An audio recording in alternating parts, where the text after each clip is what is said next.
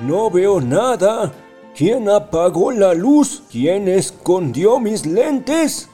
¿Sabes de dónde viene?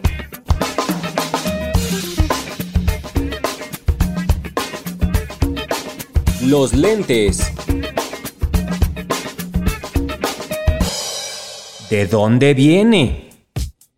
Desde la antigüedad, los seres humanos han padecido problemas visuales. Pueden ser congénitos como el astigmatismo y la miopía o aquellos que surgen con la edad. ¿Dónde están mis lentes? Híjole, no encuentro mis lentes, mano. Estos problemas visuales reducían considerablemente la calidad de vida de las personas, siendo incluso casi una incapacidad, así que durante siglos se buscó la solución. Los historiadores mencionan que el filósofo romano Séneca utilizaba esferas de vidrio para ampliar las imágenes y así poder leer. Fue alrededor del siglo I que el astrónomo árabe Al-Hassen propuso que una lente de vidrio pulida podría servir para ver mejor. Para el año 1240, unos monjes italianos retomaron los escritos de Al-Hassen y fabricaron una lente semiesférica de cristal que podía amplificar un texto permitiendo una mejor lectura. A esto se le llamó piedra de lectura y sirvió de base para que en el año 1250 Roger Bacon, un filósofo y teólogo franciscano, inventara la lupa al montar las lentes en armazones de madera. Pero se puede decir que la localidad de Murano, en Italia, es la cuna de los lentes. Sus fábricas de cristal eran las únicas que producían vidrio dúctil.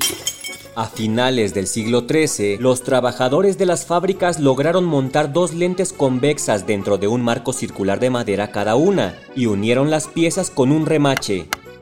Así nacieron los primeros lentes de la historia, pero eran muy poco prácticos, ya que no se sujetaban por sí solos y debías sostenerlos frente a tus ojos en todo momento. Entonces se propusieron varias soluciones en las que destacó el uso de un antifaz de cuero que mantuviera los lentes en su lugar. Sorprendentemente tuvieron que pasar cerca de tres siglos para que los lentes tomaran su forma final. Con la creación de la imprenta por parte de Gutenberg, se desató una locura por la lectura de libros Lleve, lleve sus libros, calientitos sus libros, y la demanda de los lentes aumentó, por lo que se empezaron a producir de forma masiva. Lleve, lleve sus lentes, calientitos sus lentes, y se les colocó un par de patillas que sujetaban los cristales con las sienes y las orejas, haciéndolos más cómodos y fáciles de usar. Como dato curioso, fue el estadounidense Benjamin Franklin quien creó los lentes bifocales en el siglo XVIII, que permitían ver de cerca y de lejos. A principios principios del siglo XX, los lentes adoptaron la forma que hoy conocemos, dejando atrás los modelos rudimentarios hechos con madera, cuero o huesos, dando paso así a una infinidad de diseños, formas y colores a nuestro alcance. Según los expertos, los lentes son el quinto invento más importante de la historia de la humanidad.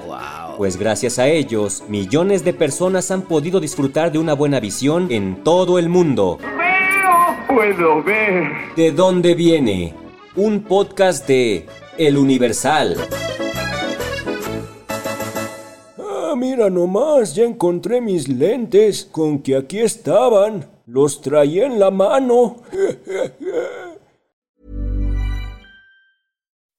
when you make decisions for your company, you look for the no-brainers. If you have a lot of mailing to do, stamps.com is the ultimate no-brainer. Use the Stamps.com mobile app to mail everything you need to keep your business running with up to 89% off USPS and UPS. Make the same no brainer decision as over 1 million other businesses with Stamps.com. Use code PROGRAM for a special offer. That's Stamps.com code PROGRAM.